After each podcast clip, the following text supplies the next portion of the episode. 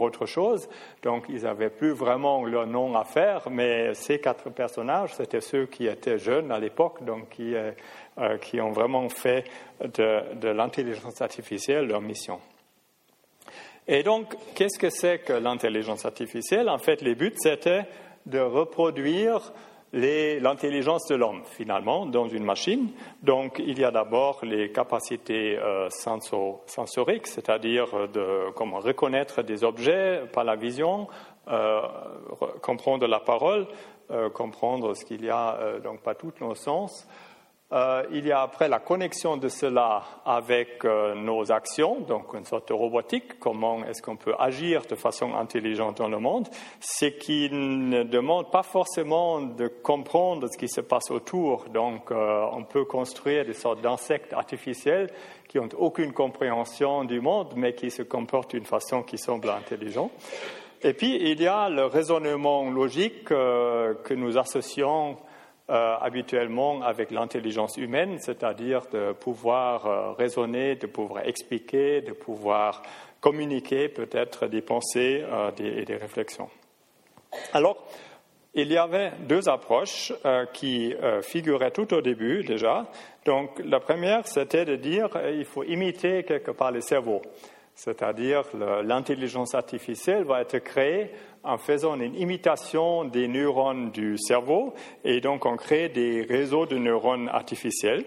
Et donc euh, l'idée c'était qu'on construit ces neurones et en fait il y avait un modèle d'un neurone artificiel qu'on appelait le perceptron, ça datait des années 40, 1940, euh, qui disait voilà la fonction d'un neurone dans le cerveau, c'est d'avoir un certain nombre d'entrées. C'est peut-être un peu petit ici, donc il y a là par exemple trois entrées qui viennent depuis la gauche euh, vers une sorte de cellule. Donc on fait une somme pondérée, donc chaque entrée a un certain poids. On fait la somme de ces poids, on déduit un seuil et puis euh, on fait transformer tout cela par une fonction qu'on appelle fonction d'activation, une fonction non linéaire. Euh, qui euh, normalement est une sorte de fonction de seuil. C'est-à-dire que si la somme des entrées dépasse un certain seuil, alors la sortie est également active et va euh, transmettre cette activation au prochain neurone. Et la chose qui était importante de ce modèle et qui, le rendait vraiment attractif, c'était qu'on pouvait les faire apprendre d'une façon assez simple. C'est-à-dire, dans, dans, ce perceptron, donc ce, neurone artificiel, les paramètres qui doivent être ajustés, c'est les poids des différentes entrées et le seuil. Donc, il y a, à l'occasion ici, s'il n'y a que trois entrées, il y a quatre paramètres qui sont à ajuster. Et donc, il y a un algorithme très simple pour faire cela. C'est chaque fois que la sortie n'est pas ce qu'on voulait, eh bien, on prend les entrées et puis on les déduit de ces poids. Euh, grosso modo. Et donc, c'est quelque chose de très simple et on pensait même qu'on trouvait une indication que les neurones dans le cerveau effectivement fonctionnent de cette manière. C'est-à-dire, chaque fois que la sortie n'est pas bonne, il y a une sorte de punition et puis ça fait qu'on ajuste les poids et puis euh, donc euh, ça, fait cet apprentissage et on prouvait déjà très tôt que ça converge, que ça nous donne finalement euh, un perceptron qui pourra euh, toujours reconnaître correctement euh, les entrées ou la forme qu'on voulait donner. Donc on pouvait l'entraîner pour faire ce qu'on voulait, dans certaines limites. Donc, et en fait, il y a pas mal de limites à cela, donc ça peut apprendre que des fonctions qu'on appelle linéairement séparables, donc c'est une classe, une sous-classe des, des, des formes qu'on peut reconnaître avec cela. Et donc, euh, les premières versions de cela, ça ne fonctionnait pas très bien. Euh, quand on le mettait en réseau, euh, il y avait peu de convergence et on ne savait pas très bien pourquoi. Et donc, c'était une approche qui a toujours excité beaucoup de monde parce qu'il y avait cette similarité avec les cerveaux, mais jusqu'à très récemment, n'a presque jamais très bien fonctionné. Alors, on s'est focalisé sur un autre paradigme qui partait plutôt depuis ce qu'on peut observer de la pensée. Donc, les réseaux de neurones, c'est de dire, voilà, il faut imiter le cerveau, alors essayons de reconstruire physiquement le cerveau. Le paradigme logique, c'est de dire, voilà, c'est qu'on est conscient, nous, euh, on a une pensée et on essaie de reproduire cette pensée logique. Donc l'intelligence, c'est une sorte de, de l'inférence logique, de pouvoir faire du raisonnement. Et ça serait basé sur des connaissances qu'on explique en logique, donc du calcul de prédicat à l'occasion, euh, pour ceux qui ont un peu un esprit mathématique. Donc, c'est une logique qui a été inventée déjà par les Grecs pour représenter la signification de la langue. Euh, et donc, c'est quelque chose qui nous permet d'exprimer, si vous voulez, nos pensées d'une façon, enfin, toutes les pensées en tout cas qui sont logiques, euh, d'une façon formelle. Et on peut là-dessus donc euh, faire des algorithmes, des, euh, euh, des, automatismes qui font l'inférence logique, qui peuvent nous dire voilà, si j'ai telle et telle prémisse, eh bien, il y a telle et telle conséquence qui suivent. Et donc ça, c'est un autre paradigme dans lequel on ne part pas d'une imitation du cerveau, mais plutôt de l'imitation de ce que nous percevons comme notre intelligence. Pas? Parce qu'on sait, donc, surtout comme scientifique, on sait expliquer pourquoi on pense certaines choses. Donc, ça, c'est des choses qu'on peut formaliser ainsi et on peut reproduire dans une machine ce genre de raisonnement. Et ce paradigme-là, il avait beaucoup moins de problèmes, puisque, évidemment, euh, c'est assez proche à la manière que nous pensons. Euh, c'est un peu mathématique, donc ça se prête bien à une implémentation informatique. Et donc, euh, très tôt, il y avait des succès euh, qui était assez impressionnant. Par exemple, déjà en 1966, il y avait un robot qui a été construit au Stanford Research Institute, donc c'est un institut de recherche associé avec euh, l'université de Stanford. Euh, et c'est ce robot-là, donc assez élémentaire. Donc en 1966, les ordinateurs, la plupart des gens n'avaient jamais vu un ordinateur. C'était des grosses euh, des, grosses machines cachées euh, dans des salles climatisées.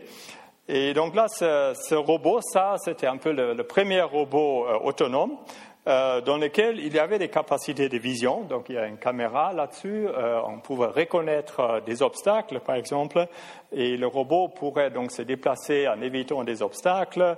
il pouvait planifier, donc on pourrait lui donner des instructions. Il pouvait planifier la manipulation des blocs et construire des structures, etc. Donc c'était très impressionnant, en tout cas pour l'époque. Euh, un autre succès, c'était la communication en langue naturelle. Et il y avait un programme qui s'appelle euh, ELISA, qui a été construit en 1964. En fait, il y avait diverses versions, donc aussi très tôt, quand les ordinateurs étaient encore vraiment euh, réservés à une, une, petite élite. Et donc, ce programme-là, ça simule une conversation avec un psychiatre. Et donc, euh, le, programme, finalement, euh, je crois que c'est difficile à lire. J'ai un, screenshot original ici, donc, mais il n'est pas très avantageux pour la projection. Donc, euh, les gens, donc le, programme, il répète un peu ce que les gens disent. Donc, il y a des réponses, par exemple, la, la conversation là, c'est men are all alike, donc tous les hommes sont les mêmes c'est une femme un peu frustrée, alors ils disent euh, pourquoi, euh, dans quel sens, et puis euh, donc après il y a une autre phrase, après ils disent qu'est-ce que vous pouvez donner un exemple spécifique, et puis après il y a une, une, réponse qui reprend une partie de la phrase et puis qui le tourne là-dedans. Alors ce programme-là, ça a été finalement juste un ensemble de règles très simples qui était que si on ne comprend pas du tout la question, alors on donne une réponse, comme justement on donnait un peu plus de détails. Et puis, euh, si euh, on peut reconnaître certaines structures dans la question ou dans la, la, ce que l'utilisateur a entré, eh bien, on le tourne d'une autre façon euh, pour à nouveau éliciter juste un peu plus de conversation. Et donc, ce programme-là, les gens, beaucoup de gens, en fait, on pensait qu'il parlait avec un vrai psychiatre de l'autre côté. Et donc ça aussi, c'était très impressionnant.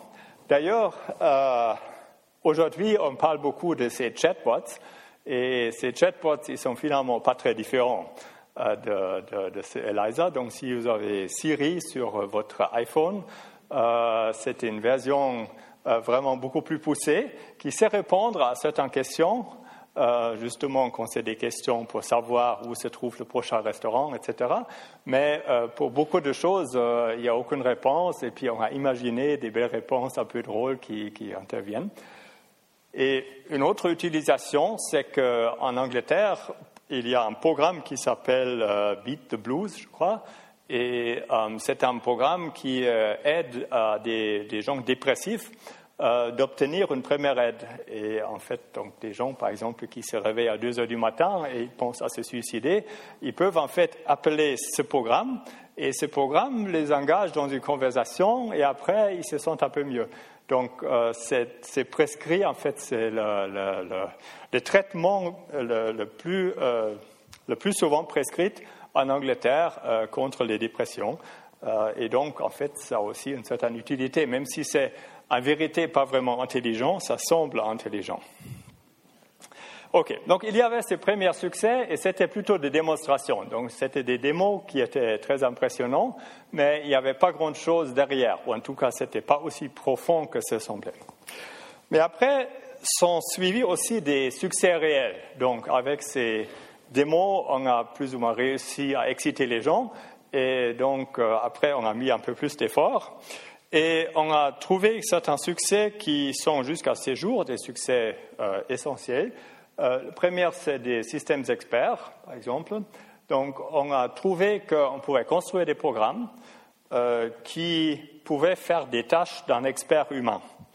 Et expert humain, ça veut dire quelqu'un qui a des connaissances très profondes, mais dans un domaine très étroit. Et le premier exemple, c'était interprétation des images de spectroscopie de masse. Euh, et donc, c'est des images que vous obtenez pour essayer d'analyser la composition euh, chimique euh, d'une substance. et puis, ça vous donne des images et il faut interpréter ces images. Et l'interprétation de ces images, normalement, les spécialistes humains, ils prennent des années pour apprendre à donner la bonne interprétation. Et là, on pouvait construire un programme à qui on montrait finalement ces images et le programme arrivait à le faire même mieux que les humains euh, sans euh, nécessiter cet entraînement. Et donc, ça a bien sûr euh, des, très grandes répercussions parce que tout d'un coup, on n'a plus besoin d'entraîner des experts localement partout dans le monde, mais on peut construire un programme et on peut le distribuer facilement et on a l'expert à disposition partout. Et donc, cette technique des systèmes experts, ça s'est répandu. Donc, il y a un autre exemple, par exemple, dans la médecine, un système qui s'appelle MySyn, qui fait le diagnostic des infections euh, et qui peut proposer aussi un traitement, le meilleur traitement par des antibiotiques. Et ce programme-là, on a démontré, on a mis beaucoup d'efforts pour démontrer que c'était mieux que le meilleur médecin humain, parce que finalement, ça combine toutes les connaissances de tous les médecins ensemble. Euh, mais euh, ça n'a jamais été utilisé en pratique pour des raisons légales. Et ça, c'est une situation en fait qui, dans la médecine, perdure jusqu'à aujourd'hui. C'est-à-dire qu'il n'y a pas possibilité pour un programme de faire même un diagnostic et encore moins de proposer un traitement. Euh, donc, ça doit toujours être un médecin qui fait cela. même si parfois, en tout cas dans un cas comme ça, les programmes pourraient le faire beaucoup mieux parce qu'il n'y a aucun médecin qui peut vraiment avoir dans la tête toutes les différentes infections et les symptômes et puis faire le calcul de quel est le meilleur traitement, le meilleur cocktail antibiotique euh, à, fournir à un certain patient. Donc euh, ça, c'est un exemple justement où la technologie a déjà depuis longtemps, ça c'était en 1985 à peu près, euh, dépassé l'humain, mais voilà, il n'y avait pas eu de grande utilisation. Mais néanmoins, il y a beaucoup de systèmes utilisés aujourd'hui. Donc, euh, la plupart des interprétations des radiographies, par exemple, sont faites par des systèmes experts. Euh, il y en a vraiment partout dans l'industrie, euh, justement dans ce but de reproduire un expert un peu partout dans le monde et à n'importe quelle heure, parce qu'un programme, justement, c'est facile à, à, distribuer. Donc, ça, c'était en fait une grande excitation, peut-être vous avez aussi un âge comme moi, donc euh, vous vous rappelez peut-être c'était un grand boom de l'intelligence artificielle autour des années 1980, parce que les gens ont pensé qu'en fait, si on pouvait faire ça, eh bien, euh, l'intelligence artificielle, c'est vraiment pour demain. on va remplacer toute l'informatique par cela. Finalement, je vais vous dire pourquoi, ça ne s'est pas passé ainsi. Donc, on a dû attendre un peu plus longtemps. Donc ça, c'est un premier succès, les systèmes experts. Un autre succès, c'est les systèmes de planification, donc résolution des problèmes, euh, des casse-têtes un peu difficiles. Et euh, un exemple de ça, c'est les opérations des porte-avions américains, euh, où justement c'est un problème assez difficile parce qu'il y a des avions qui doivent décoller, qui doivent atterrir, ils n'ont plus de carburant, donc on n'a pas le temps pour, pour les faire circuler longtemps. Et donc là également, il y a un système automatisé euh, qui a été mis en service en 1984, qui a vraiment permis de résoudre ça beaucoup mieux qu'avant. Et après, donc, l'armée américaine, les grands utilisateurs des systèmes de planification euh, utilisant des principes de l'intelligence artificielle. Il y a aussi la NASA américaine, donc si vous avez ces missions du Space Shuttle euh, où il y a 500 expériences à faire dans un espace de deux jours, eh bien là également, tout est planifié par un système automatique. C'est beaucoup plus compliqué euh, pour un humain de faire cela. Donc il y avait des vrais succès et ces succès euh, ont été assez impressionnants. Euh, et, mais pourquoi est-ce qu'on n'est pas allé à l'époque déjà plus loin? Et la difficulté, c'était que c'était vraiment des systèmes experts, c'est-à-dire des experts dans un domaine très étroit n'est-ce pas? Donc un programme qui sait diagnostiquer les infections, mais qui ne sait rien du tout sur des jambes cassées ou des choses comme ça. Donc ce n'est pas un remplacement d'un médecin, mais c'est quelque chose qui résout qu'un problème très étroit ou bien un problème de planification. Il peut très bien faire la planification pour les porte-avions, mais pour planifier votre soirée, eh bien non, ça, ça c'est pas du tout fait pour. Donc euh, c'est toujours très limité et il manque un peu le sens pratique. Donc, euh, il n'y a pas vraiment euh, ces sens communs que nous avons de dire voilà, ça c'est évident, tout le monde sait que c'est comme ça. C'est des choses qui, qui, manquent à cela. Et quand même, c'est quelque chose qui est nécessaire. Par exemple, pour la vision, pour reconnaître des choses dans, dans une scène naturelle, il faut quand même savoir à quoi on peut s'attendre pour savoir que là, il y a des chaises, par exemple. Bon, finalement, dans l'image, je pourrais même le reconnaître sur la base d'une image bidimensionnelle. Donc, euh, dans l'image, tout ce que je vois, c'est, que, en fait, c'est une image qui est que la projection bidimensionnelle. Donc, ça pourrait être toutes sortes de choses. Il y a une très grande ambiguïté. Et si je ne sais pas que je peux m'attendre à voir des chaises ici, et puis que c'est probablement une chaise que je vois là, c'est pratiquement impossible de résoudre cette tâche. Et de même, si on veut traduire la langue, eh bien, il y a différents sens des mots. Alors là également, il faut avoir certaines connaissances pour savoir que dans certains contextes, un mot veut dire une chose ou bien une autre chose. Et même dans des problèmes d'ingénierie, euh, il faut avoir un peu ce sens pratique de qu'est-ce qui est normal, qu'est-ce qu'on utilise habituellement. Donc ça, c'est un, premier euh, problème, donc c'est trop limité à des domaines très étroits.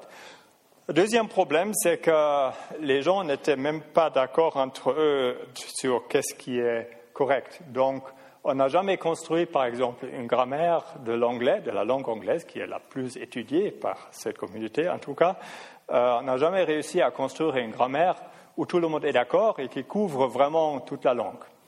Donc, euh, il y a toujours des gens qui disent Ah non, ça devait être comme ça, ça devait être comme ça. Et ça se répercute un peu partout dans l'informatique. Donc, on n'a pas réussi jusqu'à aujourd'hui, par exemple, de produire un langage qui permet à décrire le, le frais, donc ce qu'on charge dans les camions, n'est-ce pas? Un langage qui permet de décrire exactement les besoins qu'on aurait pour transporter quelque chose. Ça serait fort utile parce que ça permettrait d'automatiser l'utilisation des camions et, par exemple, de ne pas les conduire euh, trop à vide. Mais euh, les plateformes qui se sont créées pour ça, ils n'ont jamais réussi à avoir une, représentation où les gens étaient d'accord que ça, on pourrait l'utiliser. Et, donc, euh, voilà, il y a des, limitations à cette vision logique qu'il y a une seule vérité et puis que les gens seraient tous d'accord. Et euh, il y a une troisième limitation, c'est que finalement, on aimerait que ces systèmes apprennent. On n'aimerait pas que ça reste quelque chose qui est programmé une fois, qui fait toujours les mêmes erreurs. Et donc, euh, pour l'apprentissage, on avait des systèmes dès le début, mais ça dépendrait quand même toujours de beaucoup d'interactions humaines. Donc, il faut sélectionner les bons traits à utiliser, les bons paramètres, et ça demande aussi beaucoup de données, donc c'est des statistiques. Et par rapport à nous, qui arrivons à apprendre d'un seul coup, par exemple, euh, nous ne devons pas voir euh, son exemple de quelqu'un être écrasé par une voiture pour avoir peur de, cela et avoir un certain respect. Un seul exemple nous suffirait. Pour un ordinateur, ça devait être 100 fois parce que c'est la statistique. Alors, un seul exemple, non, ça pèse pas. Et donc, toutes ces méthodes-là, ils sont vraiment pas des méthodes qui apprennent comme nous, mais ils apprennent d'une façon euh, vraiment euh, très gourmande en données et euh, qui demandent aussi beaucoup d'interactions qui finalement se limitent également toujours à des domaines assez, étroits. Et donc finalement, le, vrai problème qui, qui, se cache là derrière, c'est que l'intelligence, ce n'est pas un seul euh, une seule euh, technique, quelque part, euh, un seul, un seul algorithme qu'il faut trouver, mais il y a une interaction entre beaucoup de différents éléments, beaucoup de différentes facettes. Ce qu'il faudrait construire, c'est une sorte de super système expert qui regroupe peut-être des millions de différents systèmes experts pour tous les différents sous-problèmes qu'on devait résoudre. Et il faudrait les intégrer d'une façon cohérente. Et c'est là, il y a le deuxième problème, c'est que les gens ne sont pas d'accord. Donc si on dirait tout simplement, je vais construire un système pour euh, les infections et un pour les jambes cassées, eh bien, quand je essaie de les mettre ensemble, eh bien, là, il y aura un problème dans l'interface. Les gens ne seront pas d'accord sur la langue euh, à utiliser. Et donc, euh, ce n'était pas vraiment réussi à faire. Et donc, il faut toujours une manière, une sorte de langage commun pour intégrer ces différents points de vue. Et là, il y avait une avance qui s'est présentée dans les années 1990 à peu près. Avant, c'était la logique. Après, on est passé à des, à des euh, langages probabilistes. C'est-à-dire, au lieu d'avoir vrai et faux, euh, donc dans la logique, on a toujours vrai ou faux. Maintenant, on a une probabilité, une probabilité entre 0 et 1 que c'est vrai ou peut-être c'est vrai très probablement ou peut-être c'est plutôt probablement fausse. Donc on avait cette, échelle continue et euh, il y a différents formalismes qui ont été proposés, mais euh, le plus important aujourd'hui c'est l'inférence bayésienne qui a été développée au début des années 1990. On a développé des techniques, les premières euh, techniques qui rendaient ça euh, maîtrisable. Et ça a très vite vraiment pris de, l'importance. Et aujourd'hui, pratiquement tous les, systèmes que vous voyez aujourd'hui et les succès d'aujourd'hui, ils sont basés sur ces traitements probabilistes. En fait, ça a créé une prochaine vague qui n'était pas très apparue dans le public, euh, donc qui a commencé autour de 2000 à peu près. Donc il y avait première excitation pour les systèmes d'experts et les planifications en 1980. Après 1990, ça s'est tassé un peu parce que quand même on avait ces difficultés à faire des systèmes plus grands. Après, donc, les chercheurs, ils sont rentrés dans le laboratoire, il y avait moins d'excitation. On a développé ces paradigmes probabilistes et autour de 2000, on a commencé à vraiment l'appliquer à beaucoup d'endroits. Et il y avait donc pas mal de succès qui ont vraiment sorti. Donc, euh, il y avait la reconnaissance de la parole, qui était un problème qui, très longtemps, euh, ça, ça, a été vraiment un miracle qu'on n'a jamais réussi à, faire, à bien résoudre ce, problème.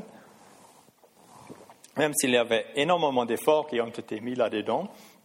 Donc, dès qu'on avait mis ça dans, dans, ce paradigme probabiliste, tout d'un coup, on commençait à avoir des systèmes utilisables. Donc, ces premiers systèmes où vous pouvez parler dans le téléphone et, euh, donner des chiffres, etc., c'était basé sur ces, euh, ces, euh, ces, paradigmes probabilistes. Aussi, pour la traduction automatique, il y avait des systèmes qui étaient basés sur un peu la même technologie. Il y avait des robots autonomes qui ont apparu également basés là-dessus. Et aussi dans les systèmes experts, eh bien, on avait une nouvelle génération qui faisait un raisonnement probabiliste euh, qui euh, permet d'aller plus loin. Donc, dans la reconnaissance de la parole, c'était les, les processus de Markov, les Hidden Markov Models, euh, qui ont permis de modéliser la parole et la langue et d'utiliser ces modèles pour vraiment avoir une reconnaissance assez fiable. Euh, et euh, une autre chose qui a été introduite d'ailleurs à ce moment-là, c'est qu'au lieu de programmer cela explicitement, on avait appris, c'est-à-dire qu'au lieu de dire voilà quelle est la, phonétique de la langue, quels, quels, sont, est-ce que euh, comment se prononce un mot et donc comment est-ce que je peux invertir ce processus. Ici, on prendrait tout simplement un grand corpus, donc euh, on prendrait par exemple euh, toutes les téléjournaux de 10 ans, on a une transcription de ce qui est dit par le, commentateur, et puis on apprend sur cette base-là comment reconnaître cela. Donc c'était un modèle qui était appris sur la base de données au lieu de programmer. Et ça, c'est aussi un élément de l'intelligence artificielle euh, moderne, c'est qu'au lieu de programmer ces modèles, on les apprend sur des grandes quantités de données. Et donc, vous entendez souvent ce terme big data. Eh bien, c'est ça que ça veut dire, c'est-à-dire on collectionne de plus en plus énormément de données, comme par exemple pour la parole, on a construit des énormes corpus de, textes prononcés par quelqu'un euh, ou peut-être aussi par différentes personnes pour apprendre un modèle qui, qui s'adapte à cette variabilité et sur lequel on peut donc apprendre ces modèles au lieu de les programmer. Et donc, une fois qu'on avait ce modèle, eh bien, un algorithme très simple qui permet de faire la reconnaissance et qui marche assez bien. Alors, on a utilisé le même paradigme pour la traduction automatique, où euh, on a modélisé la langue, en fait, sans grammaire, très très simple, on avait toujours des n-grams, ça veut dire des séquences de trois ou quatre mots. Et puis, pour ces séquences, on construit un modèle qui dit cette séquence-là, eh bien, elle se traduit dans cette séquence-là dans une autre langue, avec une certaine probabilité. Donc, on, on, prend les séquences les plus probables, et puis quand vous avez une phrase, donc vous prenez toutes ces séquences, et ça vous donne des probabilités pour des séquences de mots dans la langue sur laquelle vous voulez traduire. Et donc, vous mettez tout ça ensemble dans un calcul probabiliste, vous obtenez la traduction la plus probable. Sans que la machine ait vraiment compris la phrase, hein, parce qu'il n'y a, pas de, a pas de grammaire là-dedans. La machine ne pourrait pas reconnaître différentes tournures de phrases ou le fait qu'une phrase est une sorte de transformation d'une autre ou que les phrases sont liées. Non, c'est tout simplement les petites séquences des mots qui sont traduits. Et ça, ça fonctionne déjà assez bien. Et à nouveau, on obtient, si on prend énormément de données pour entraîner ce modèle, pour savoir quelles sont les séquences qui se traduisent dans quelle autre séquence, ou quelles sont les, traductions les plus fréquentes, eh bien, on peut améliorer la performance. Donc là également, il y a cet aspect de grande quantité de données qui, qui est intervenu. Une chose dont on parle beaucoup aujourd'hui, c'est les voitures autonomes. Alors, jusqu'à 2006, si quelqu'un aurait dit qu'aujourd'hui on parlait des voitures autonomes, on aurait dit qu'il est fou. Parce qu'il n'y a personne qui avait réussi à faire euh, rouler une voiture de façon autonome dans un environnement réel. Ça n'existait pas. C'était un problème très difficile. Donc euh, après, il y avait donc l'agence américaine DARPA, qui est l'agence de recherche de l'armée, euh, qui avait lancé un concours. Et donc la première édition du concours, c'était en 2005, je crois, et il y a, non, je crois que le premier était même en 2004. Donc dans le tout premier concours, il y avait personne qui a réussi à aller plus que quelques kilomètres. Donc euh, c'était dans le désert, il fallait éviter des cailloux, des choses comme ça. Donc toutes les différentes euh, entrées, toutes les voitures se sont plantées. le deuxième, ils sont allés un peu plus loin mais toujours, il n'y a personne qui a réussi à aller jusqu'au bout. Euh, donc, c'était 140 miles, donc 200 euh, kilomètres, un peu plus que 200 kilomètres. Et puis en 2006, en fait, il y avait plusieurs qui ont réussi à faire tout le parcours. Donc, c'était un développement très, très rapide. Euh, et donc, cette, ces, ces techniques-là, c'était tous des voitures qui avaient le même paradigme, c'est-à-dire qu'il y avait des capteurs qui construisent un modèle probabiliste du monde autour, c'est-à-dire euh, quels sont les objets les plus probables, quels sont les obstacles les plus probables, et par une corroboration des différents signaux, arriver à en tirer une image relativement précise. et pourraient donc planifier leur mouvement autour de cela. Et donc, c'était un de ces modèles bayésiens qui a été développé pendant les années 1990. Et donc, ça, c'était quand même très impressionnant. Et c'est ça qui a donné suite à cela. Donc, après, les, gens qui ont fait ça, c'était le team de l'Université de Stanford avec un VV euh, qu'on voit là. Euh, ils ont été engagés par Google, euh, par les fondateurs de Google, pour justement développer ces voitures autonomes de Google. Aussi, dans les systèmes experts, on a introduit ces, ces paradigmes probabilistes et donc, un des succès qu'on avait vu en 2011, finalement, un bon exemple, c'est ce système de IBM. Ils ont construit un système qu'on appelle Watson. Et ça a réussi à, participer à une sorte de, show télévisé américain où les gens devaient, d'une façon un peu tordue, répondre à des questions. Donc, c'est un sorte de jeu de, connaissance du monde et de, de, faire un peu de raisonnement également. Et donc, euh, ces systèmes-là avaient simplement appris toutes ces connaissances à partir du World Wide Web. Sur le World Wide Web, on trouve pratiquement toute information. Donc, il y avait une composante qui consistait à interpréter ces textes en langue naturelle pour en construire une sorte de base de connaissances. Et puis, euh, c'était devenu probabiliste parce que, eh bien, comme on ne comprend pas entièrement la langue, alors euh, le sens toujours était un peu ambigu et ces ambiguïtés étaient représentées par les probabilités et donc le système sortait ses réponses, classait ses réponses par probabilité et donnait toujours la réponse la plus probable. Et ce système-là a réussi à battre ceux qui étaient les meilleurs joueurs humains euh, dans ce jeu et ça a impressionné beaucoup de monde. Et en fait, euh, IBM, ils essaient de vendre cette technologie aujourd'hui. Euh, on voit qu'ils appliquent ça à la médecine, etc. Donc, euh, c'est finalement des systèmes experts probabilistes qui ont trouvé un beaucoup plus grand essor, puisque IBM y met quand même maintenant beaucoup de ressources. Alors, ça, c'est tous ces développements qui ont eu lieu entre, je dirais, entre 2000 et 2010. Euh, ces, technologies qui se sont développées assez rapidement. Et là, ce n'était pas très perçu par le public, je crois. C'était des petites notices quelque part, mais il n'y a personne qui s'est trop soucié de cela. Et en fait, euh, il y avait il y a des, des, premiers problèmes qui sortent déjà un peu dans cette approche-là. Et le problème qu'on se pose aujourd'hui, je crois, avec l'intelligence artificielle, c'est que par rapport à l'informatique classique, dans lequel on fait des programmes et on sait très bien ce que ces programmes vont faire puisque ça a été programmé, donc il y a un algorithme et l'algorithme fait toujours la même chose. Maintenant, c'est le comportement de ces systèmes, il sort de ce calcul des probabilités et donc euh, on ne peut pas très bien prédire ce que ça va donner. Donc euh, ça dépend beaucoup de la situation de laquelle c'est placé, ça dépend bien sûr de ce qui a été appris avant. Donc c'est très difficile à contrôler et parfois ça donne des réponses peut-être très surprenantes et c'est très difficile de savoir pourquoi.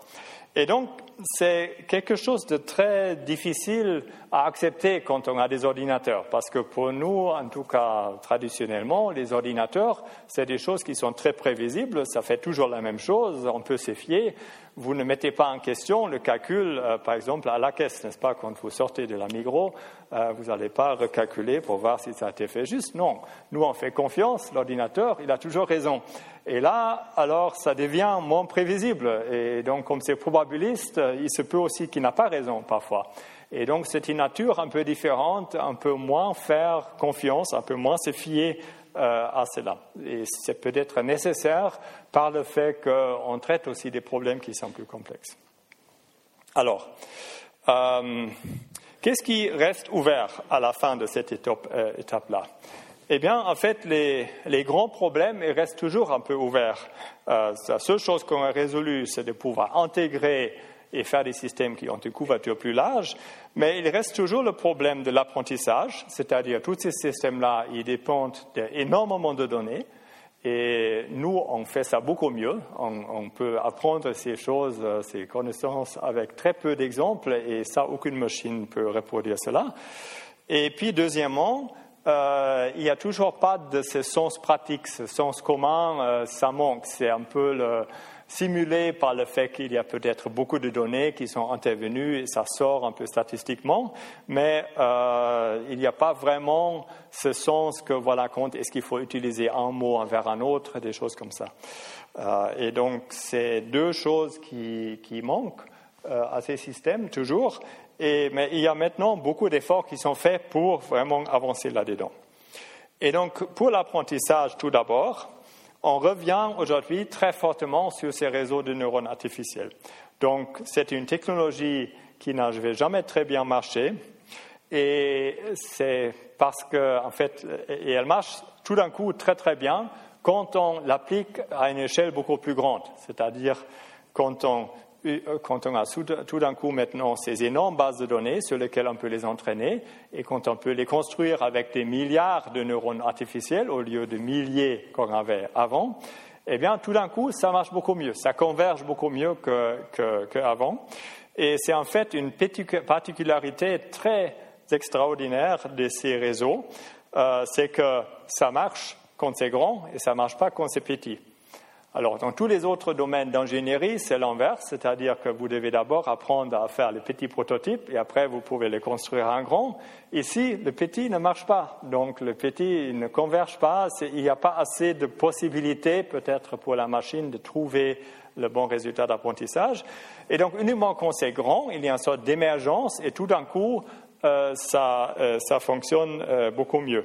Et c'est quelque chose auquel très peu de gens s'attendaient. En fait, les réseaux de neurones, c'était un peu mis de côté pendant très longtemps parce qu'on disait oui, c'est une jolie idée, mais voilà, ça ne marche pas très bien. On a d'autres techniques qui fonctionnent beaucoup mieux.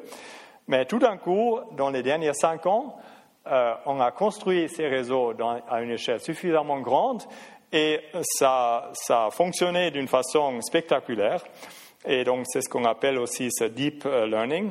Et donc, euh, ce que c'est, en fait, c'est de construire ces réseaux de neurones, mais avec beaucoup de couches, donc au moins de 30 niveaux, où donc, donc que des signaux qui arrivent à l'entrée, ils passent par au moins 30 couches de neurones jusqu'à ce qu'on arrive à une sortie. Donc, ce n'est pas juste un seul neurone qui a des entrées et une sortie, ou bien deux ou trois qui sont connectés. Non, on a des couches on a toute une structure qui vraiment rappelle le, cerveau et on arrive à entraîner tous les poids dans ces couches-là, c'est-à-dire que vous avez des milliards de poids qui sont entraînés euh, en même temps, il y a des paramètres de ces réseaux. Euh, et donc, vous avez évidemment besoin d'énormément de données et aussi énormément de puissance de calcul. Tout ça, on l'a tout d'un coup à disposition, en tout cas pour certains problèmes comme la reconnaissance d'objets dans la vision. Et donc, c'est que ces réseaux-là, ils apprennent en fait des sortes de détecteurs de différentes formes. Donc ici, on a montré un peu les formes qui sont détectées par différents neurones dans un tel réseau euh, pour la reconnaissance des visages. Et donc, euh, on peut entraîner ça sur différents visages, et puis ça commence à reconnaître justement, c'est un peu des formes qu'on retrouve qui permettraient de distinguer euh, différents visages, et puis ça se recombine, ça se recombine, et c'est vraiment comme probablement fonctionne le cerveau. enfin, les gens qui étudient le cerveau, ils diraient que ça n'a rien à faire, donc euh, c'est pas très clair, mais en tout cas, on y voit un peu le, parallèle. Et donc, ces, réseaux-là, ils ont eu des succès vraiment spectaculaires. Donc, dans la vision, par exemple, pour reconnaître des objets, reconnaître des visages. Donc, un ordinateur peut le faire mieux que, l'humain aujourd'hui. Donc, euh, retrouver des visages. Vous savez qu'aujourd'hui, si vous êtes enregistré sur Facebook, euh, alors euh, si vous avez votre image là-dessus et puis vous retrouvez un peu partout où vous apparaîtrez, et c'est un programme qui peut le faire et très rapidement et c'est vraiment, ça fait même un peu peur. Euh, en tout cas, ça peut faire mieux que, l'humain. Également, la reconnaissance de la parole, euh, ça peut traduire, donc faire une transcription euh, de, paroles parlées en paroles écrites, un texte écrit avec un taux d'erreur qui est nettement inférieur à, à, ce que font les humains. la traduction, je ne sais pas si vous utilisez Google Translate, mais récemment, c'est basé aussi sur ces réseaux de neurones depuis à peu près une année et demie, et la qualité est vraiment euh, extraordinaire. Enfin, ça ne peut pas traduire la poésie, mais un texte un peu de tous les jours, si et, ça marche en fait mieux si le texte est relativement long, parce qu'il y a plus de contexte là-dedans. Euh, donc, ça, peut faire une traduction qui est presque acceptable juste comme ça. Donc, ça a eu des énormes succès, euh, mais la difficulté à l'avenir, c'est qu'il faut des données. Donc, pour arriver à ces résultats, par exemple pour la reconnaissance de la parole, il a fallu construire un énorme corpus et ça a coûté des millions de dollars juste pour construire ce corpus. En fait, c'est une entreprise chinoise qui l'a fait. Et donc, euh, voilà, pour certains problèmes, ça vaut la peine, mais ça ne va pas devenir euh, demain une intelligence générale, puisqu'il nous manque les données pour entraîner ces réseaux, pour résoudre des problèmes un peu moins importants. Par exemple, en médecine, euh, il nous manquera ces données-là. C'est impossible de les collectionner, on ne peut pas faire autant d'expériences. et donc, voilà, ce n'est pas clair si on peut l'appliquer à une beaucoup plus grande échelle, mais en tout cas là, on a eu des succès euh, très impressionnants pour l'apprentissage. Mais il manque toujours, en fait, je vais revenir, le fait d'apprendre avec peu de données. Pour l'autre problème ouvert, qui est ce sens pratique, alors aujourd'hui, on utilise l'Internet. Et la chose qui est bien avec ce sens pratique, c'est que tout le monde, on peut demander à n'importe qui. Et donc, euh, ce qu'on fait, c'est du crowdsourcing, c'est-à-dire qu'on utilise l'Internet pour euh, demander à beaucoup de gens qu'est-ce qu'ils pensent, n'est-ce pas? Et donc, on peut euh, obtenir, par exemple, le sens des mots. Donc, si on veut reconnaître quand est-ce qu'un certain mot est positif et négatif, n'est-ce pas? Par exemple, petit. Qu'est-ce qui est bien pour être petit? Quels sont les objets où petit est bien et quels sont les objets où petit est mauvais? Euh, alors on peut poser la question à beaucoup de monde aujourd'hui sur Internet, et pas juste des centaines, mais des milliers, même des millions de personnes. Et donc, on peut obtenir ainsi vraiment des, informations assez précises qui permettent de construire des bases de données de sens pratique et d'avoir finalement des programmes qui, nous comprennent un peu, hein, qui, effectivement euh, peuvent euh, comprendre ce qu'on veut dire quand on met une phrase. Et ça met à portée de main maintenant peut-être une vraie compréhension de la langue et une vraie compréhension par votre ordinateur. Et donc euh, ça, je crois, c'est quelque chose qui est peut-être pas tellement reconnu, mais qui également change un peu la, donne et qui peut-être nous permettra de résoudre ce problème des, euh, de sens pratique. Alors, le temps avance.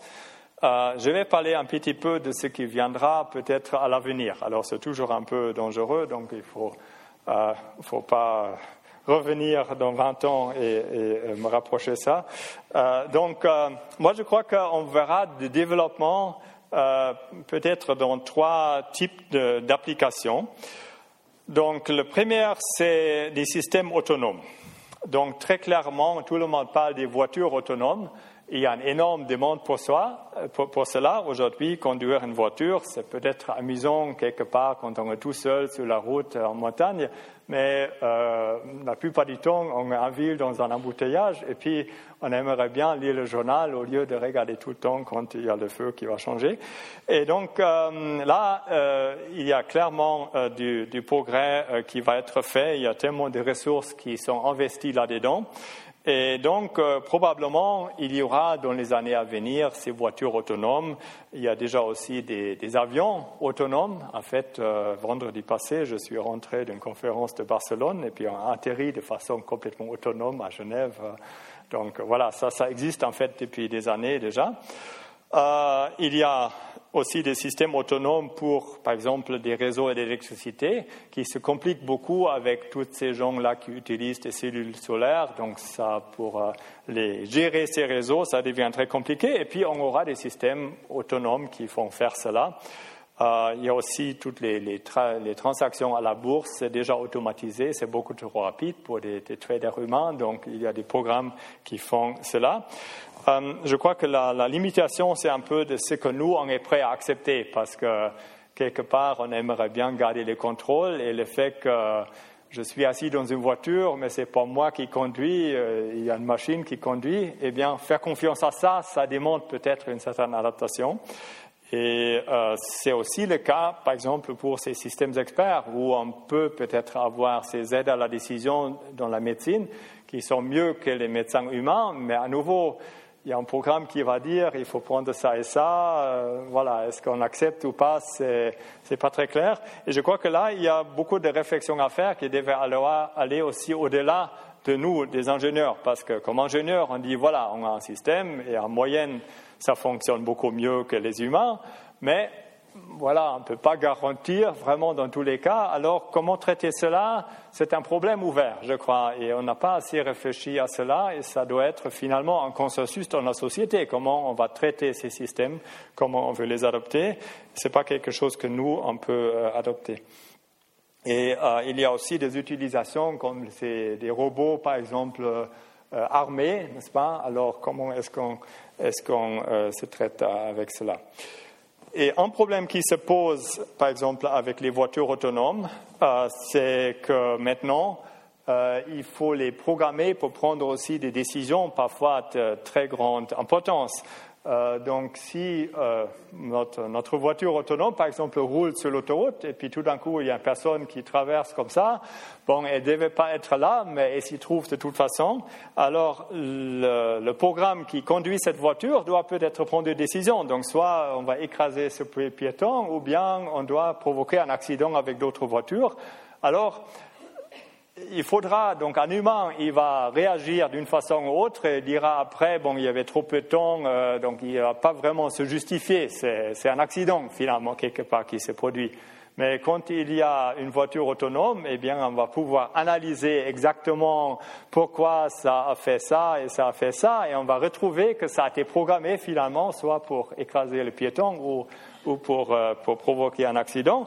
Et ceux qui ont été écrasés, eh bien, ils vont aller en justice. Et puis, enfin, ça, euh, c'est pas très clair comment on doit traiter ces choses, parce que quand c'est un ordinateur, c'est différent que quand c'est une personne. Quand c'est une personne, on accepte que voilà, on ne peut pas vraiment savoir pourquoi ça a été fait. C'était un, un, impact du moment. On, on, ne peut pas demander que les gens prennent les meilleures décisions toujours, mais un ordinateur, on ne va pas accepter ça. Et donc, euh, voilà. Donc là, il y a aussi des questions qui se posent euh, qui ne sont pas faciles pour les ingénieurs à résoudre. Finalement, ce pas des questions euh, d'ingénierie. Et puis, il y a aussi un contraste qui se développe un peu dans la manière de, traiter ces systèmes. Donc, il y a à gauche, ça c'est le Chris Amson, c'est le, directeur du programme des voitures autonomes de Google. Et il a d'ailleurs récemment quitté euh, euh, son, son, poste. Et donc, les voitures autonomes de Google, ils sont construits d'une façon d'ingénierie classique, c'est-à-dire euh, on, fait une analyse du trafic, on essaie de prédire quels sont les participants, on a explicitement, euh, on se dit voilà, ce, ce, cette personne-là à vélo, il va probablement tourner, alors on va lui laisser la place et tout ça. Donc il y a une sorte d'ingénierie où tout est prévisible. Donc on essaie de se rassurer au maximum que la voiture va toujours se comporter comme on veut, que tout est bien compris, etc.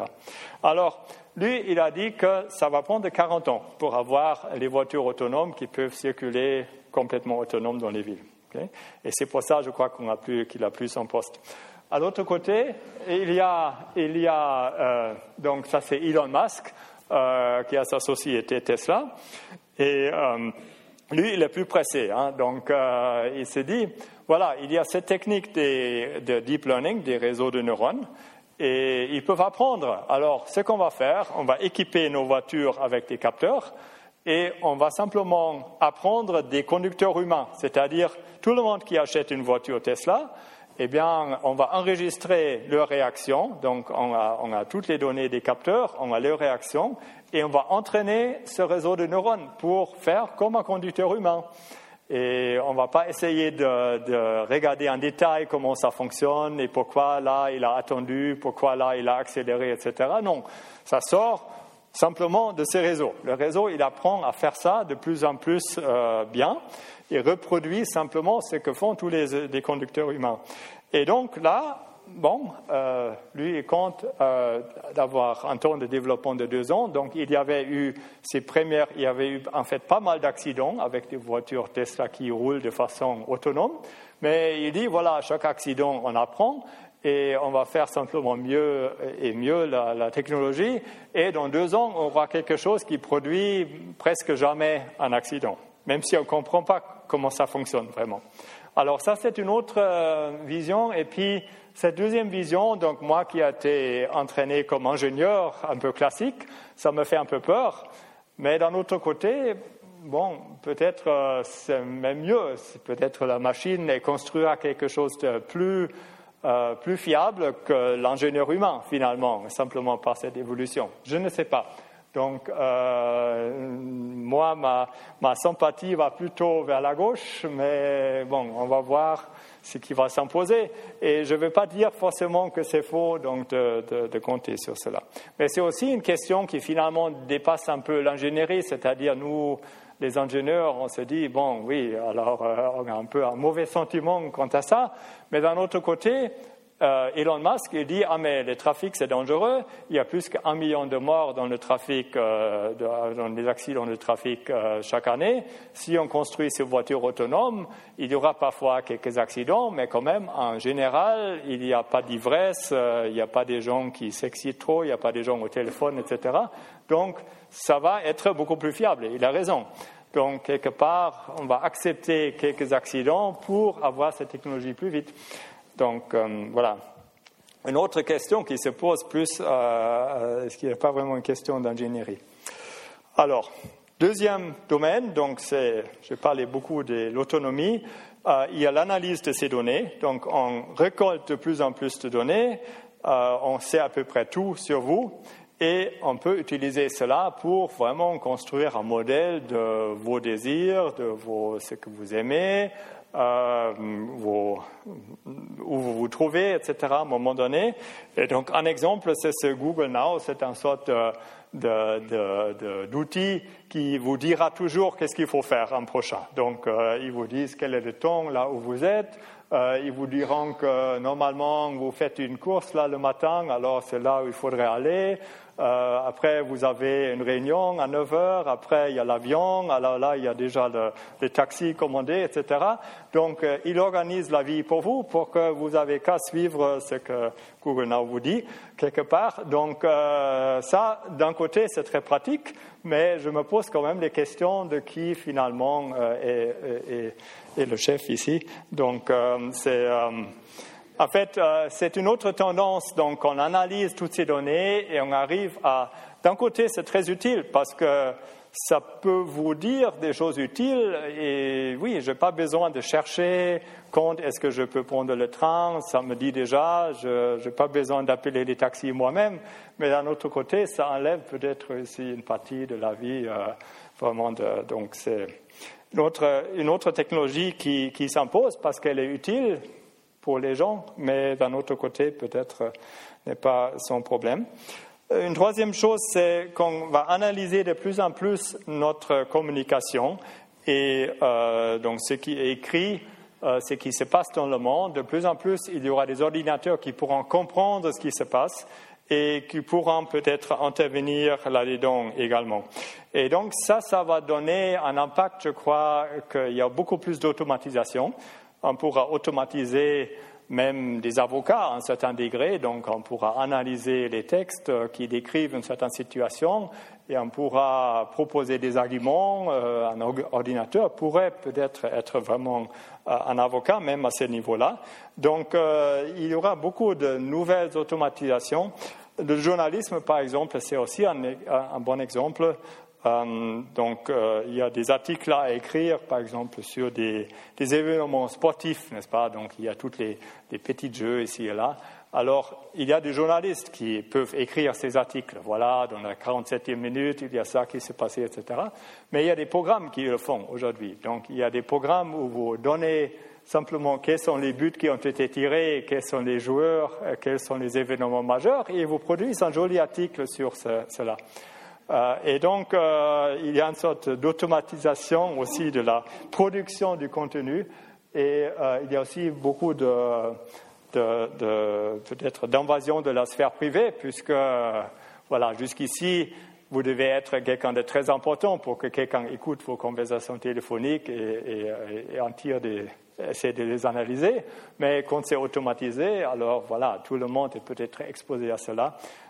Donc ça, c'est aussi un développement qui peut être bien, on peut automatiser des choses, on peut peut-être le faire mieux, mais d'un autre côté, il y a pas mal de, répercussions qui peut-être ne sont pas ce qu'on veut.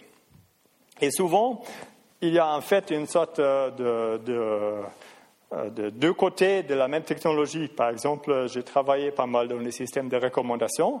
Donc, c'est des systèmes qui peuvent vous recommander des choses ou des options ou des actions à prendre qui sont peut-être utiles pour vous. Donc, c'est des sortes d'aide à la décision, des supports. Alors, si vous avez un système qui peut vous recommander les films que vous aimez, n'est-ce pas Donc, euh, il y a énormément de films que vous ne connaissez pas encore, donc ça pourrait vous dire, voilà, c'est là, peut-être c'est quelque chose que vous aimez, euh, basé sur ce qu'on a vu euh, dans le passé. Donc, d'un côté, ça peut être très utile si c'est le vendredi soir et j'ai rien à faire et puis j'aimerais voir quelque chose de nouveau. Mais d'un autre côté, le, le, cinéma, il pourrait utiliser ça pour euh, augmenter le prix des choses que j'aimerais voir, n'est-ce pas? Donc le film que j'aimerais voir, ah, tout d'un coup, euh, là, les billets, ils sont à 40 francs, et celui-là, il est à 10 francs, mais non, euh, c'est pas ça que j'aime, n'est-ce pas? Et la personne à côté qui aime cet autre film-là, c'est lui qui va payer 40 francs pour l'entrée. Donc, on peut avoir une bonne utilisation qui est dans l'intérêt du client, et puis on peut aussi le tourner pour aller dans l'autre sens. Donc beaucoup de ces technologies sont comme ça, c'est qu'on a, on a deux faces quelque part, on a une bonne utilisation et une mauvaise utilisation. Et je crois que là, il y a pas mal de, de réflexions à faire, peut-être aussi des réglementations, etc., qui sont à mettre en place euh, à l'avenir. Alors, la question, c'est toujours, donc, est-ce qu'il faut avoir peur de tout cela? Et je dirais oui, donc très clairement, euh, ces techniques-là, ils permettent de faire des choses qui peuvent être très négatives, mais aussi ils pourraient être très positifs. Donc il y a les deux côtés. Euh, et donc ma réponse toujours, c'est que le plus important, c'est que ce n'est pas développé juste par quelques grandes entreprises ou quelques agences gouvernementales, mais c'est quelque chose qu'il y a beaucoup d'experts, il y a beaucoup de gens qui connaissent ces techniques. Ça, c'est notre meilleur espoir pour que, quelque part, si il y a un abus, eh bien, il y a aussi des gens qui comprennent cet abus et qui peuvent contre-agir. Et donc, euh, voilà, je, prêche bien sûr pour ma propre chapelle en disant que ça doit être un sujet qui doit être enseigné dans les universités et puis qu'on fait une éducation de beaucoup d'étudiants, ce que nous faisons déjà à l'EPFL. Mais euh, il faudrait que c'est quelque chose qui devienne très démocratique. Il y a vraiment beaucoup de gens qui, qui s'y connaissent et, qui peuvent effectivement faire qu'on profite plutôt de ces technologies que de subir des, euh, des, conséquences négatives. Et je crois que les, les euh, craintes, par exemple, de Stephen Hawking, que c'est la fin de l'humanité, etc., ça, je crois, c'est vraiment très exagéré. Il y a quelqu'un qui a dit que se faire des soucis de cela, c'est un peu comme craindre la surpopulation de Mars. Euh, c'est-à-dire, on pense qu'on a déjà réussi à aller sur Mars et puis que tout d'un coup, il y aura beaucoup trop de monde là-dessus. Euh, je crois que c'est un peu la même chose. Ici, on est encore très au début de la technologie. Et je crois qu'il y aura beaucoup d'étapes encore à suivre. Et donc, pour dire que c'est trop dangereux, que c'est la fin de l'humanité, je crois que là, on, parle encore quand même de 100 ans ou, plus. Et il y aura beaucoup de moments où on pourra euh, agir dans une autre façon. Donc, euh, je n'ai pas tellement ces, craintes-là pour l'instant. Donc, j'arrive au bout, et en fait, il faut que j'arrive au bout, non? J'ai un peu, pris un peu trop de temps. Euh, donc, l'intelligence artificielle, donc le progrès finalement, c'était plus long que ce qu'on s'attendait. Donc, dans les années 1960, quand il y avait ces premières démonstrations, les gens disaient, mais bon, encore cinq ans, et puis les ordinateurs, ils vont reprendre tout. Euh, donc, euh, par exemple, d'être champion du monde en échec, ça avait été prédit pour 1975 et puis finalement ça avait lieu en 1997, donc c'est 20 ans de retard. Et donc euh, c'est un peu plus lent, mais il y avait ce progrès quand même et il y a toujours du progrès. Et donc, un aspect, c'est certainement que les ordinateurs sont plus rapides. Donc, il y a cette loi de Moore qui a, qu'on double toujours la capacité des ordinateurs tous les 18 mois. Donc, ça a beaucoup aidé, mais ce n'était pas le seul effet. Donc, il y avait aussi pas mal de, de, de réflexions, d'avance euh, de, conceptuelles. Et donc, il y a toujours ces deux grandes problématiques là de, sens pratique et d'apprentissage automatique qui ont maintenant ou fait beaucoup de progrès aujourd'hui, euh, mais toujours pas vraiment résolu. Et puis, il y aura beaucoup d'applications, je crois, qui vont venir. Donc, euh, c'est un sujet qui va rester avec nous euh, pendant pas mal de temps. Voilà. Merci beaucoup d'avoir écouté.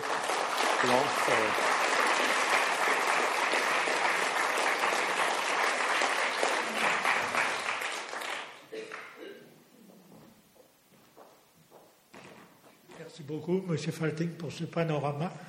Et je pense qu'il y a certainement beaucoup de questions qui vont se poser. Je donne la parole au public. Ici, M. Rotten. À droite, tout à droite. Ça.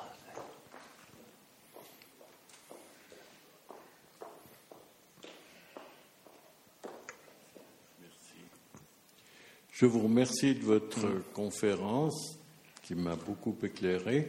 Et j'aimerais, je, ne sais pas si cette question a un sens, mais que pensent les neurologues de l'intelligence artificielle? Justement, les neurologues, alors je, crois qu'ils ils vous diront que ces modèles de réseaux de neurones artificiels, ils n'ont rien à faire avec les vrais neurones. Et donc, il y a une différence déjà, c'est que là, on suppose une sorte de synchronisation de ces neurones, c'est-à-dire que il y a un signal qui est calculé, et puis dans une prochaine étape, c'est passé au prochain neurone, etc. Et tout fonctionne en fait de façon synchronisée. Tandis que dans le cerveau, alors, il n'y a pas cette échelle-là. Et aussi la transmission, euh, c'est par une fréquence, par la fréquence d'activation et pas forcément par la force d'activation. Donc il y a des choses qui ne sont pas les mêmes et donc euh, on ne sait pas très bien. Et donc c'est aussi pour cela qu'il euh, y a dix ans, on aurait dit oui, les réseaux de neurones artificiels, c'est pas ça, euh, c'est pas vraiment la technologie qui va qui va faire l'intelligence artificielle. C'était une chose très surprenante qu'on a ce succès maintenant. Peut-être ça va conduire les neurologues aussi à réévaluer cela et voir est-ce que ça n'a pas quand même quelque chose à dire sur, sur le sujet. Euh, mais comme vous faites allusion, euh, c'est perçu comme étant très différent.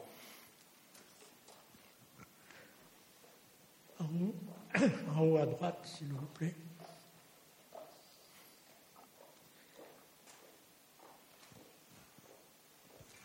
Euh, vous avez parlé des gros investissements pour la voiture autonome.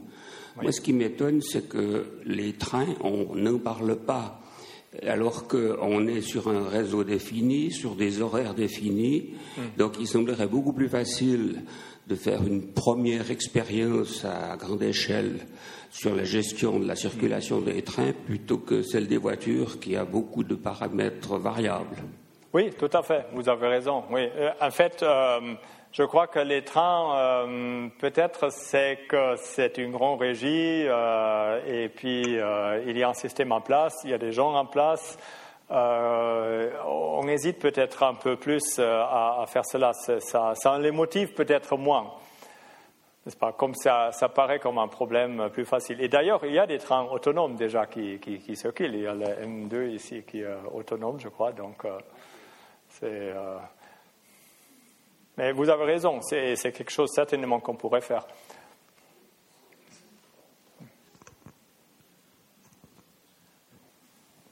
Dans la présentation que vous avez faite, euh, vous dites qu'il y a beaucoup de travail. Quelle relation y a-t-il avec le Human Brain Project? Oui, c'est justement. Oui. Parce qu'avant, il y avait Blue Brain, je crois, mm-hmm. et après, il y a eu le Human Brain Project. Oui, donc le Human Brain Project, ça a pour but de comprendre le, le, fonctionnement des neurones qui se trouvent dans votre cerveau. Et donc, par exemple, on aimerait comprendre euh, comment euh, se développe la maladie d'Alzheimer pour pouvoir la traiter. Donc on s'intéresse vraiment à la biologie, c'est-à-dire comment on fonctionne, et euh, on, construit aussi des réseaux relativement petits. On n'essaie pas de reconnaître la parole, mais on essaie de reproduire des fonctionnements très élémentaires là-dedans. Tandis que ces réseaux de neurones artificiels, c'est vraiment de l'ingénierie, c'est-à-dire qu'on aimerait reconnaître la parole, par exemple, et on s'intéresse très peu à ce que est-ce que ça correspond à des neurones ou est-ce que ça correspond à la réalité biologique, puisque finalement, on ne cherche pas à, développer des nouveaux traitements euh, pour des maladies ou des choses comme ça. Ça répond. Oui, monsieur. Oui, j'ai deux questions. Premièrement, j'ai lu récemment, est-ce que c'est vrai, que deux machines s'étaient mises à communiquer entre elles un langage que l'humain ne pouvait pas comprendre. Oui, c'est tout à fait possible. On peut évoluer des langages euh, entre les. Mais, mais ce n'est pas que l'humain ne peut pas comprendre, c'est-à-dire qu'il faudrait mettre un peu d'effort pour comprendre, oui. Deuxième question, vous nous avez montré des robots soldats. Est-ce que ces robots soldats sont capables de distinguer un combattant et un civil? Bon, les gens qui les développent, ils disent qu'ils le font mieux. En fait, euh, au début, on dit oui, absolument, il faut les interdire, les, robots euh, combattants comme ça. Mais les gens qui construisent ces systèmes, ils font l'argumentation que c'est beaucoup mieux parce qu'ils ne font pas d'atrocité, ils ne sont pas émotionnels, euh, ils n'ont pas de rage, ils sont justement, ils savent mieux distinguer finalement ces, choses-là. Donc, ça devient un peu plus flou après. Hein. Donc, ça devient moins certain. Moi, je suis toujours d'avis qu'il ne faut pas avancer dans cette direction parce que déjà, ça rendrait la guerre beaucoup trop facile. Donc, ce n'est pas une bonne idée déjà pour cette raison-là. Euh, mais euh, je crois que, hum, oui, c'est pas clair. Hein. donc, euh, je crois que ça pourrait être pas mal, en fait, là, sur cette optique-là. Donc,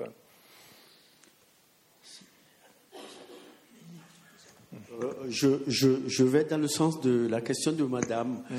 Euh, j'ai entendu à la radio au début de l'année que des euh, robots autonomes qui ont été programmés pour rendre service et qui auraient pu dépasser la programmation, c'est-à-dire faire mhm. des choses aberrantes. Ça, c'est la, oui, c'est ça. En fait, c'est un peu imprévisible parfois. Ce qui sort de l'intelligence artificielle, eh bien, c'est la machine qui prend ses propres décisions et qui arrive à ces décisions par une pondération des différents critères. Et puis, oui, parfois, on ne peut même pas dire pourquoi euh, il y a quelque chose qui est arrivé. la, deuxième question, je pense que vous avez des enfants et des, petits-enfants. Moi, j'ai des petits-enfants. Le problème maintenant avec le, ce qu'on a à disposition technique euh, quand ils sont ensemble avec leurs copains. Ils ne se parlent plus, ils ont leur portable dans les ah, mains et ils se. Euh, et, entre eux, ils s'envoient des, mots. Hein. Hum, euh, ils sont à deux mètres l'un de l'autre et au lieu de se parler, ils s'écrivent. C'est bien, peut-être, ils apprennent à, écrire, peut-être, à, faire des progrès d'orthographe. Mais alors, humainement, où mm, mm. on va? Ça, c'est ma question. Oui, en fait, ça, c'est pas une question de l'intelligence artificielle, parce que ça, c'est l'utilisation. C'est l'utilisation des téléphones, finalement. Oui,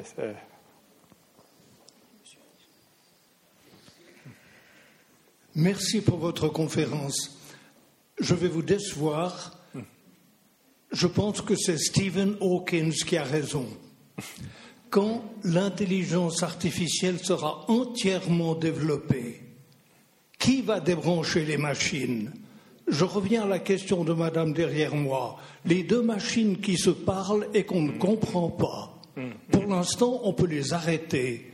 Mais le jour où on ne pourra pas les arrêter, l'espèce humaine aura vraiment du plomb dans l'aile. Oui, en fait, donc on ne pourra pas les arrêter. Ça, c'est un peu vraiment le danger sur lequel il faut faire attention parce que quand on devient dépendant de ces techniques, eh bien, c'est là où il y a, il y a le problème. Mais ce n'est pas forcément un problème de l'intelligence artificielle, mais c'est un problème de passer le, le contrôle à l'informatique.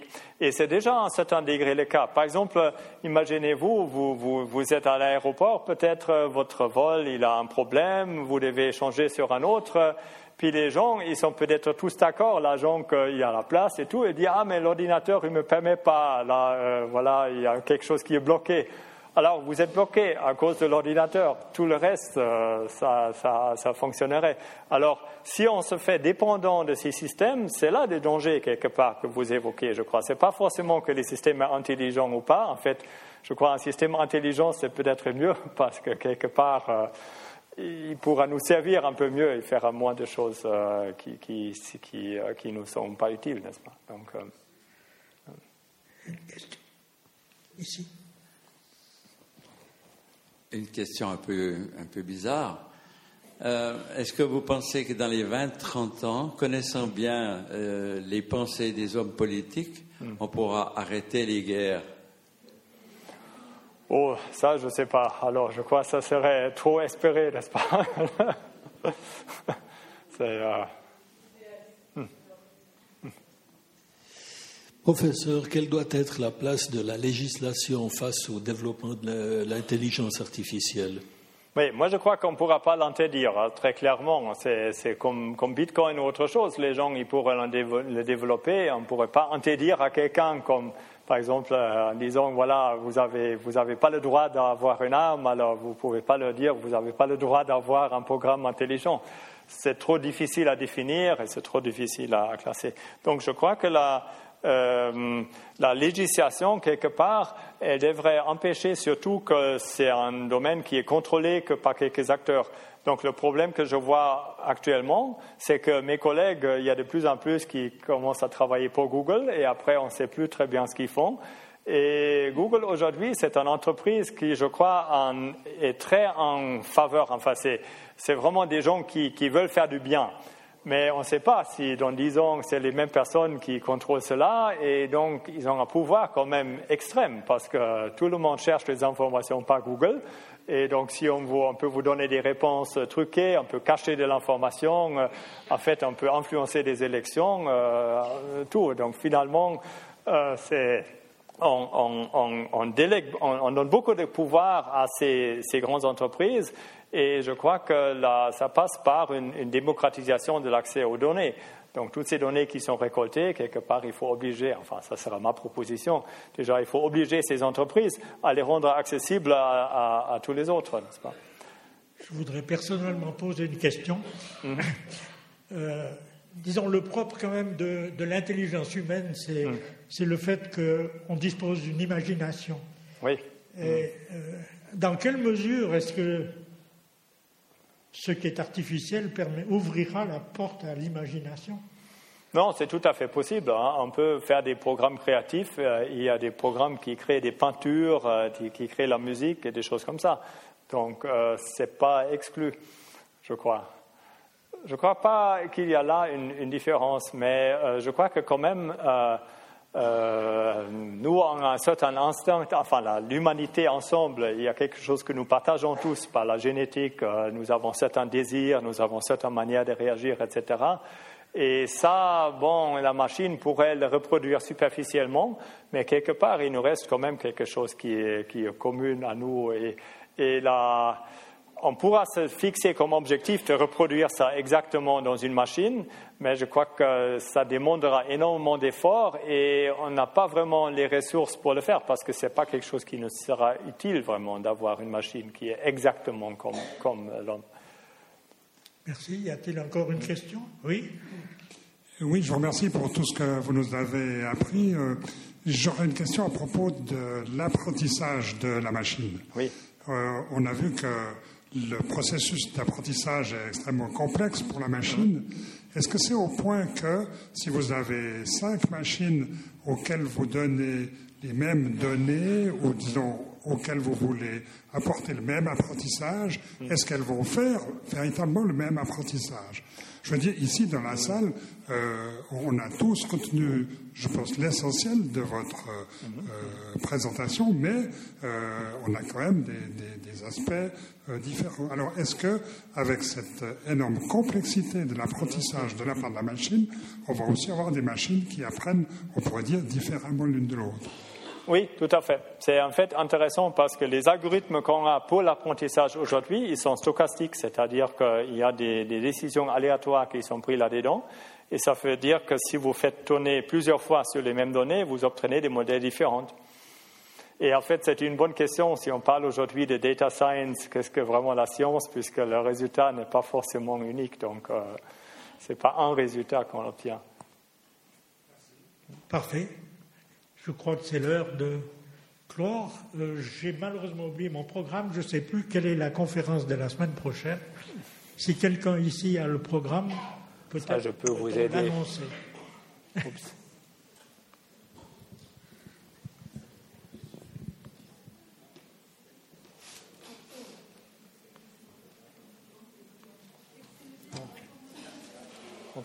Hein? À Aigle, il y a ça. Et puis, la suivante, ça vient, ça vient, c'est là. C'est là. Presque dans le même domaine, puisqu'il s'agit de technologie de l'information et santé. Rêve ou cauchemar. Donc c'est un peu l'application de ce qu'on vient de, voir hein, au domaine de la santé, j'imagine. Oui, peut-être. Merci et je libère notre conférencier. À la semaine Merci d'avoir écouté. Ah, ça, ça,